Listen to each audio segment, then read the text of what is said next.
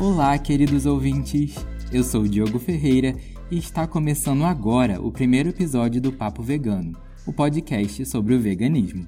Hoje, o objetivo é trazer informações gerais sobre o movimento, e eu chamei alguns colegas veganos para me ajudar nessa tarefa. Estão preparados?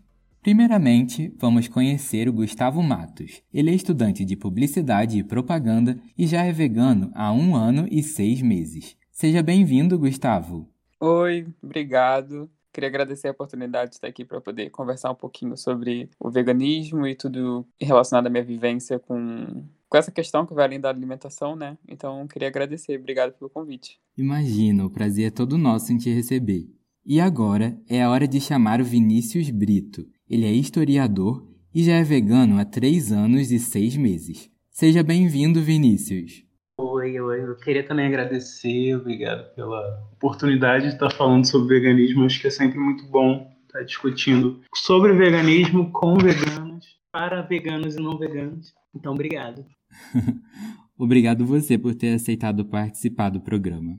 É, e para falar sobre alimentação à base de plantas, eu convidei o nutricionista Fernando Geraldi. Ele foi vegetariano por 22 anos e agora segue o veganismo já há 6 anos. Ele, inclusive, é fundador da clínica Cientia Vega, voltada para o público que tem interesse em parar de consumir carne. Seja muito bem-vindo, Fernando. Muito obrigado, obrigado pelo convite. É sempre um prazer falar sobre esse tema é, e estou à disposição de vocês. Valeu, Fernando. E para fechar o time, eu trouxe a ativista vegana Lauren Baqueiro. Ela é estudante de biologia na Universidade Federal Rural do Rio de Janeiro, objetora de consciência, microempreendedora na VitaVeg e vegana há 14 anos. Seja bem-vinda, Lauren. Olá, tudo bem? Tudo bem, e você? Tudo jóia, gente. Me resta agradecer pelo espaço e vamos tentar contribuir, trocar sobre esse tema tão urgente que pode translaçar outras questões tão urgentes na nossa sociedade. E eu acho que a gente tem condição de fazer uma conversa bem legal. É isso aí.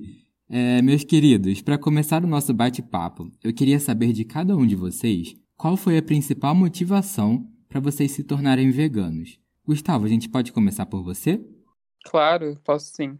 Então, no meu caso, começou puramente por uma questão de saúde, né? Desde a minha adolescência, eu não me sentia confortável consumindo leite nem laticínio, no sentido de saúde mesmo, no sentido que não me fazia bem. Então, eu comecei a evitar laticínio e, e, leite convencional. Então, por esse motivo, eu já buscava muita opção vegana em qualquer lugar que eu ia, ou quando eu fosse pedir alguma refeição, eu também optava pela opção vegana porque eu teria certeza que não teria leite, né, nessa, nessas opções. Então, começou assim. E foi desenvolvendo, né? Eu parei com leite, parei com laticínio, pensei talvez parar com ovo, e depois fui parando com carne vermelha, nunca fui de comer mesmo. Então, também parei com frango e depois eh, decidi começar a dieta vegana, né? Então, foi assim que começou para mim, foi puramente por motivos de saúde.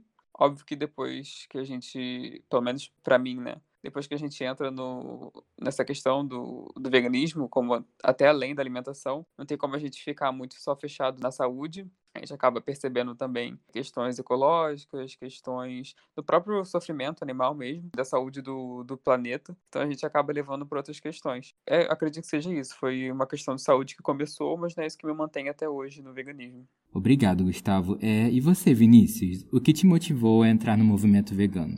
Diogo, é, eu me tornei vegano tem aproximadamente três anos e seis meses. E foi no momento da minha vida que eu estava tomando consciência de algumas causas e de, de algumas questões que eu acho que ainda fazem parte da minha, da minha de mim, assim, no, geral. Mas é, eu não entrei por questão de saúde, eu, eu entrei por mais tentando conhecer o que era o veganismo. Primeiro porque o veganismo ele chega pra gente com uma, de uma forma que não, não me parecia atrativo no primeiro momento. Essa coisa meio eletizada, meio branca demais. Isso me causou um estranhamento. Eu convivi com um vegano durante muito tempo e ele sempre tentando me desconstruir nesse, nesse quesito, eu sempre indo contra ele. Aí depois de um tempo lendo sobre, ouvindo pessoas veganas, eu achei que foi uma, acho que foi um passo importante, sabe? Considerar a luta contra a exploração animal como uma causa importante, não só para mim, mas para todo mundo, para para mim, para as pessoas, para os animais, principalmente, para a saúde do planeta, como o Gustavo disse. E eu fui me inteirando do assunto, observando a potencialidade do movimento enquanto algo anticapitalista, isso me, me atraiu muito. E, e entrei de cabeça e estamos aí há quase quatro anos. Lauren, é sua vez. Eu comecei a trabalhar muito jovem num abrigo de animais na minha cidade, né? Eu fui criada em Volta Redonda, interior do estado do Rio. E lá a gente tem a Sociedade Protetora dos Animais de Volta Redonda. E ali eu comecei a trabalhar como voluntária aos 14 anos. Comecei a ir para cuidar dos animais da, da forma como eu podia, né? E foi ali naquele espaço, junto com o movimento punk, que foi um movimento que me ajudou a enxergar os animais de uma outra forma também, que eu fui ver que não existe diferença, né? Cachorro, vaca, gato, porco, galinha. E foi ali que começou o meu despertar para uma consciência de gostar de todo mundo e respeitar todo mundo. Fernando, eu queria saber como você conheceu o movimento e por que você decidiu se especializar no assunto.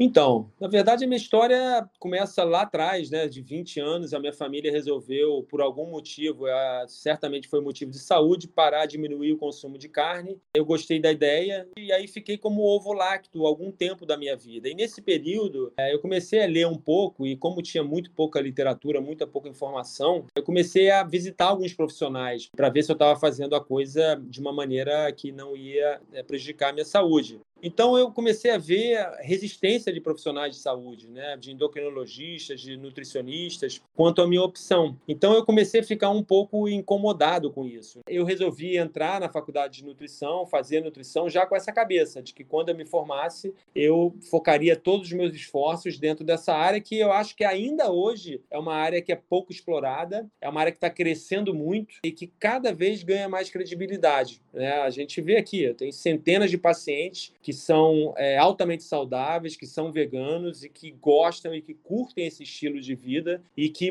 me motivam mais ainda, né? Ajudar mais e mais é, pessoas a encontrar um caminho, né? É, partiu de algo lá de trás, né? É claro que está bem ligada à alimentação, mas tem outros aspectos também, né? Dos animais, da, do meio ambiente. Então é, é, um, é um combo, né? É um, é um grupo de coisas que a gente, com o veganismo, a gente ajuda, né? A alimentação é a cereja do bolo. Bom, agora que a gente pôde se conhecer melhor e entender as motivações pessoais de cada um, eu queria que a gente se aprofundasse no veganismo. Bora lá?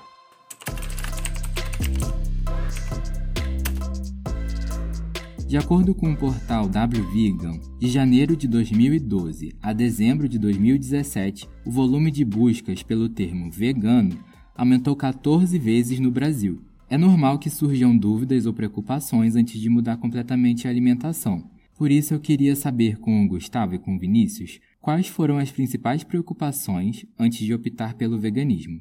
Vinícius, é, a gente pode começar com você respondendo? Então, na época, eu realmente entrei de cabeça. Eu fui vegetariano por pouco tempo, mas assim, não foi nem questão de transição, foi mais porque eu queria mudar. Nesse processo de tomar consciência, eu decidi mudar a minha, a minha relação com a alimentação e com o consumo de derivados, etc. Então, é, eu fui vegetariano durante quase cinco meses e depois eu caí de cabeça no veganismo sem saber nada. E a saúde, no primeiro momento, ela não foi minha preocupação. Ela veio a se tornar um tempo depois e ela está sendo um, uma questão atualmente, principalmente. Entendi. É, e para você, Gustavo, como foi esse movimento?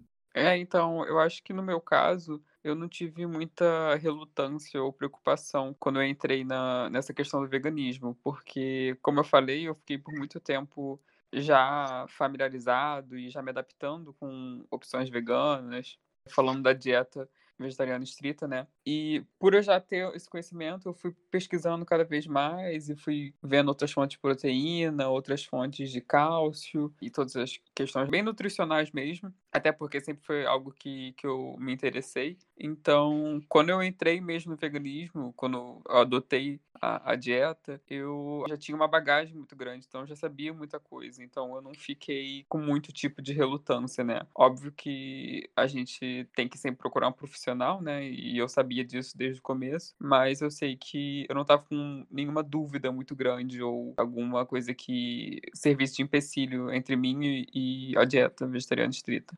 Falando em procurar um profissional, é, Fernando, você tem uma clínica, né? Você fundou uma clínica voltada para nutrição e para as pessoas que desejam ter uma dieta vegana ou vegetariana. É, e quais são as principais dúvidas e preocupações que os seus clientes trazem a respeito desse tipo de alimentação no primeiro momento? A que é mais frequente, por incrível que pareça, é também a mais antiga, é essa questão das proteínas. O que a gente tem que entender, o que eu sempre passo para os pacientes, é que nenhum alimento pertence a um grupo só de macronutrientes. Nenhum alimento ele é só proteína, nenhum alimento ele é só carboidrato. Né? Então, se você pega, por exemplo, uma carne, a carne ela é excelente em proteína, sim, ela é excelente em proteína. 50% de um pedaço de carne é pura proteína. Só que o que, que vem nos outros 50%? Que é a gordura, que é uma gordura não essencial, que é a gordura saturada. Essa gordura ela vai trazer uma inflamação subclínica, ela pode trazer né, uma resistência à insulina. Então, é, essa questão da proteína ela causa bastante é, aflição nas pessoas, né? E aí você tem que mostrar que na, numa dieta vegana, se você construir ela bem, se você mesclar dois grupos alimentares nas grandes refeições, que são cereais e as leguminosas, né, na quantidade certa, eles vão prover a mesma carga proteica do que uma carne propiciaria para o organismo. Né? Eu acho que a gente traz um hábito milenar né, com, com o consumo de carne, então as pessoas acham sempre que faltam alguma coisa, né? que tem que ter uma mistura no prato, seja um frango, seja um peixe. Na verdade, a consulta né, que a gente faz na clínica, a gente tem que desfalar falar muitas coisas, né? A gente tem que desconstruir alguns mitos. E a gente sempre posicionando que a plant-based hoje é considerada, junto com a dieta mediterrânea, um padrão alimentar super seguro. E você diria que a dieta vegana é segura para todas as idades? É, existe alguma contraindicação? É, hoje, é, todos os guidelines, inclusive de Canadá, Estados Unidos, da Europa, eles mostram que se é, é, é realizada uma, um plano alimentar efetivo, você pode ter o veganismo adotado em qualquer idade, tá? desde da introdução alimentar até o público idoso de terceira idade. Mas eu diria que uma pessoa, se ela quiser fazer uma, uma transição muito rápida, ela pode sentir muito desconforto. Né? Então, assim, o indicado é ela ir devagar, para ela não ter um desapontamento. O ideal é que a pessoa que não é vegana, ela faça de uma forma gradual. Embora há pessoas que façam assim dessa forma e também consigam, né, um, um efeito positivo. E qual seria a melhor maneira de se obter uma dieta balanceada quando você segue uma dieta vegana? Bom, a melhor maneira primeiro é a informação. Né? A dieta vegana é uma dieta que ela não é complicada de ser feita, porque você hoje pegar alguns grupos alimentares como arroz, feijão, legumes, você pode ter uma dieta vegana baseada nesses alimentos nas grandes refeições. Então, o grande desafio de uma pessoa que queira virar vegana, ela saber escolher os alimentos para no final do dia ela ter tudo aquilo que ela precisa para o seu organismo em dia. Então é fundamental que uma pessoa, ao considerar o veganismo, sempre procure um nutricionista. Esse seria o melhor dos mundos, né? Todo mundo que está querendo fazer uma transição para o veganismo, né? Principalmente a transição, que ela possa ser acompanhada por um profissional de saúde que viva isso, né? Que realmente tenha isso na sua rotina, porque acaba passando mais segurança e dando mais opções para essa pessoa incluir na rotina alimentar dela. E só para fechar o assunto voltado para alimentação, você poderia ensinar a gente como montar um prato ideal dentro da dieta vegana? Perfeito, boa pergunta. Embora a gente tenha que considerar que cada indivíduo ele precisa, ele tem uma necessidade energética diferente, mas uhum. a sua pergunta faz sentido e assim, como que a gente montaria, né? Então vamos lá. A gente pegaria um prato, né? Vamos pegar um prato redondo, lógico. A gente colocaria um quarto de cereal, arroz integral, é, arroz negro, quinoa, espaguete integral, grupo das batatas, dos amiláceos, que são as batatas, batata baroa, batata doce, batata inglesa. Então, assim, um quarto seria desse grupo, tá? O outro um quarto seria das leguminosas, que são riquíssimas em proteínas. Feijão, todo tipo de feijão, feijão preto, feijão vermelho, feijão branco, feijão azul, lentilha, ervilha, grão de bico e a carne de soja ela está dentro desse grupo. Então, assim, você fechou metade do prato com cereal e com é, leguminosa. E a outra metade, aí você capricha em hortaliças e legumes. Então, você pode botar uma couve, você pode jogar couve-flor, brócolis, tomate, cenoura e etc. Então, você fechou o prato do vegano, né, das grandes refeições. E fora isso, já tem alguns estudos mostrando que como o ferro vegetal, para ele ser mais otimizado, você é, precisa utilizar é, uma fruta rica em vitamina C. Então você pode pegar uma tangerina, uma laranja, um kiwi, uma goiaba e também comer ou junto com a comida ou logo após a comida, justamente para você otimizar a absorção do ferro vegetal. Então, basicamente, o prato seria esse. Perfeito. É, espero que todo mundo tenha anotado essa dica, inclusive, hein?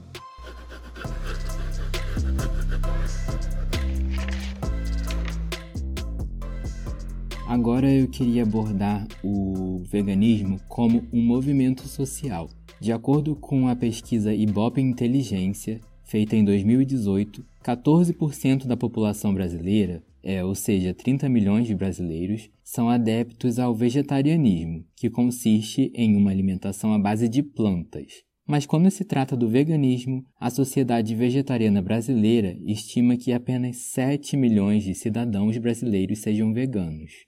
Eu não sei se todos os nossos ouvintes sabem, mas o veganismo, de acordo com a Vegan Society, é um modo de viver que busca excluir, na medida do possível e praticável, todas as formas de exploração e crueldade contra os animais, seja na alimentação, no vestuário ou em outros aspectos do consumo. Lauren, é, como os dados mostram pra gente, o veganismo ainda é relativamente pequeno no Brasil na sua opinião, como o que poderia ser feito para atrair mais pessoas para o movimento? Olha, eu acho que é um, uma coisa muito difícil de se fazer, né? Realmente é um desafio que a gente tem. Porque é, você, para dizer para a pessoa que ela tem que ser vegana, você mexe em várias zonas de conforto, né? Então, assim, é, a melhor forma de fazer pessoas chegarem no veganismo, acho que é informação, né? Educação. Mas não só isso. A gente tem um desafio muito grande aí. E, na verdade, eu não sei dizer a resposta. O movimento vegano não tem resposta para isso porque a gente está propondo que humanos não tratem outros animais como coisa numa perspectiva que é histórica. É histórico para a nossa espécie humana ter essa relação. Então, como a gente vai fazer isso, como a gente vai virar esse jogo, é muito complexo. Não depende só do veganismo, depende de política pública, depende de política ambiental, e é um déficit muito grande que a gente tem visto no nosso país, por exemplo. Hum, é, e na sua opinião, quais seriam as propostas complementares ao veganismo para esses problemas sociais? É uma coisa muito difícil, mas não impossível, que é o especismo, né? É, você pode dar uma explicação sobre o que é o especismo para os nossos ouvintes? O especismo é você preservar os animais humanos, né? Que a nossa vida interessa muito. E a vida dos demais animais, não, né? Tanto que a gente tem experimentação animal aí ainda. Mas na verdade a vida dele também é interessante. Ele tem complexidade, ele tem ciência. E ciência, quando a gente fala cientificamente, é aquele indivíduo animal, né, que consegue ter percepções, consegue ter sentimentos, dores. Então, assim, como que a gente faz para resolver a coisa, as questões que a gente tem, sendo que a gente só pensa na gente? A partir do momento que a gente começar a ter uma, uma percepção global, complexa, de vida, ou seja, existem outras vidas que importam também. Começar a tratar os outros animais de outra forma. Então, assim, além de ser uma questão especista, é uma questão individualista. As pessoas não querem lidar com o outro, por mais que ele seja da mesma espécie, que sai de outra espécie. Então é muito complexo. Bom, pessoal, é, nós estamos chegando perto do fim do episódio de hoje. Então, como vocês citaram a informação como a principal aliada ao veganismo, eu queria começar o momento indicação. é, eu quero que vocês deem dicas de conteúdo e bacanas sobre o movimento para os nossos ouvintes. Ah, eu tenho muita coisa para indicar. o Vinícius já se animou, então vamos começar por ele. Como indicação, Pode. eu daria se possível, a leitura de um livro que para mim foi fundamental, que é o nome Libertação Animal. O nome do cara é Peter Sanger, eu não sei se se pronuncia assim. Como a título de, de acompanhar em redes sociais, olha, tem muitos perfis, mas assim, os, os que eu gosto é o Vegano Periférico, arroba Vegano Periférico no Instagram, Sapa Vegana, a Nathalie Neri, que eu acho que é uma, uma youtuber que já é meio famosinha e ela é vegana e ela fala sobre isso. Eu, eu, eu gosto da forma como ela fala porque ela se tornou vegana. Tomando consciência também, não foi uma coisa do, do tipo. É, que tem gente que, que sempre, desde sempre, manifesta um, um, um certo tipo de sensibilidade com a causa animal. Sabe, desde criança evita comer carne, etc. Ela não, e tem muita gente que não. O meu caso foi, foi esse. Eu não, não, não era sensível à causa quando eu era uma pessoa carnista na infância, não mas eu tomei consciência. Tomar consciência é importante. É, tem o movimento afro-vegano, tem a União Vegana de Ativismo, tem a Luísa Mota, que é do Larica Vegana no YouTube, que faz cada coisa perfeita, cada receita que eu fico, meu Deus, Incrível. Periferia, tudo que tiver periferia e veganismo é, é válido seguir, e veganismo simples. É só jogar no, no, no Instagram que, que para além disso que eu, que eu indiquei, tem coisas que você encontra. Então, comam coisas gostosas, veganos, seguindo esses, essas pessoas aí que eu tô falando. E você, Gustavo, gostaria de deixar alguma indicação?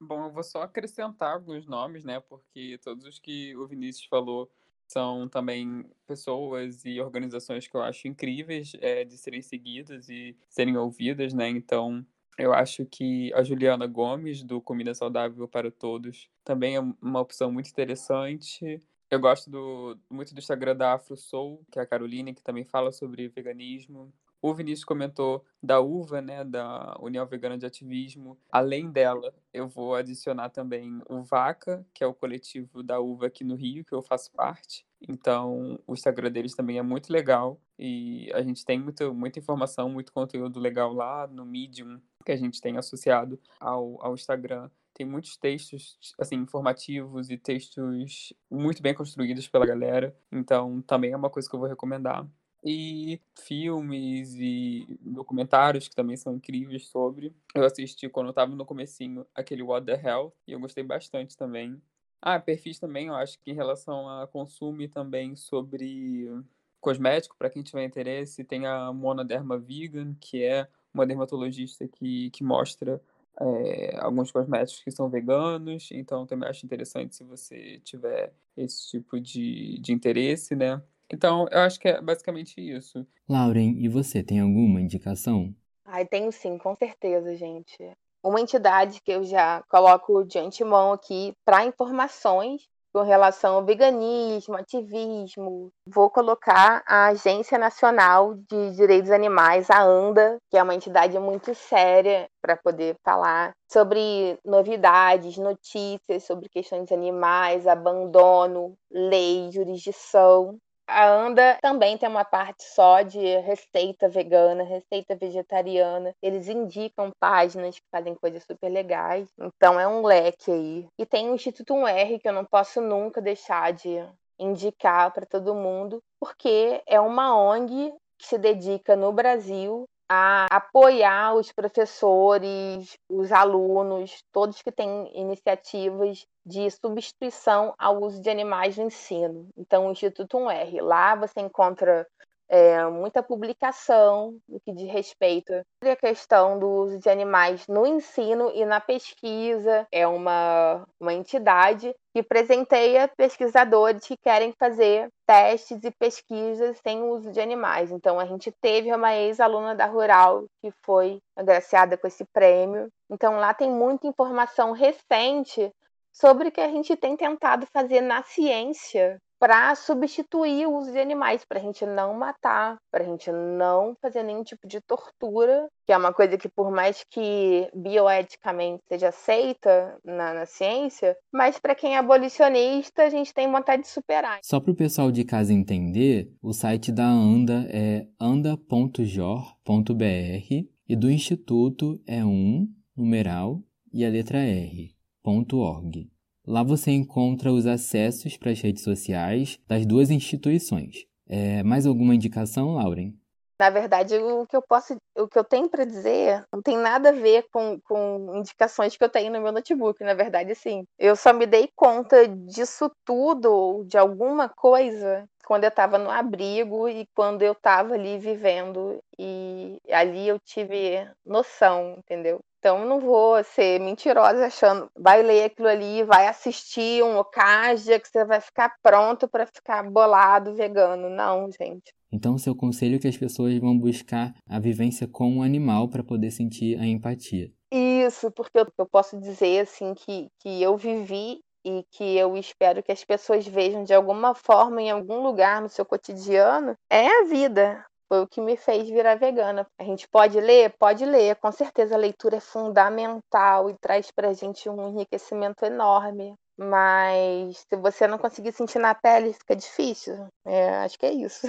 Perfeito, Lauren. É, agora, Fernando, para fechar o programa com o astral lá em cima, acreditando que a gente atingiu o objetivo de alcançar novos veganos em potencial, eu queria que você desse um conselho para as pessoas que estão considerando o veganismo. O meu conselho é que elas façam isso, que elas leiam sobre o assunto, se sintam seguras dessa escolha, né? Porque eu sempre falo, o veganismo, ele tem que ser algo assim, você tem que querer comer os alimentos, né? Mas tem que ser algo também que venha de fora, sabe? Que bata no teu coração. E, principalmente, procure um profissional que tenha motivação e que compreenda que você quer fazer isso. E, basicamente, um profissional que seja um profissional que tenha conhecimento dentro dessa área de vegetarianismo, não necessariamente veganismo, que ele já tenha uma bagagem e que ele vai poder certamente ajudar vocês para vocês construírem algo não a curto prazo, né? Como a gente falou anteriormente, é um novo estilo de vida, para a gente enxergar uma alimentação plant-based a longo prazo. É, Fernando, muito obrigado pela sua atenção, por ter aceito o convite e pelo esclarecimento das dúvidas. Eu que agradeço, foram, foi ótimo o papo, as perguntas foram uh, super uh, bem feitas e eu espero que eu tenha esclarecido e tenha conseguido me fazer entender. Conseguiu sim, você foi ótimo. É, Gustavo, muito obrigado pela sua contribuição também. Obrigado, eu que agradeço. Foi muito bom a gente estar aqui com veganos, conversando sobre veganos e querendo atingir até quem não é vegano, né? Então acho que isso, esse tipo de discussão é sempre importante. Com certeza. Vinícius, muito obrigado pela sua presença. Eu que agradeço, Diogo. Foi muito bom, muito bom mesmo. Ah, eu fico feliz que você tenha gostado. E Lauren, valeu por ter aceitado participar do programa, viu? Obrigada, querido. Eu que te agradeço e desculpe qualquer coisa. E agradeço pelo, pela sua paciência, né? Por você querer que eu falasse aqui. De coração, brigadão. Imagino, o prazer foi todo meu, gente.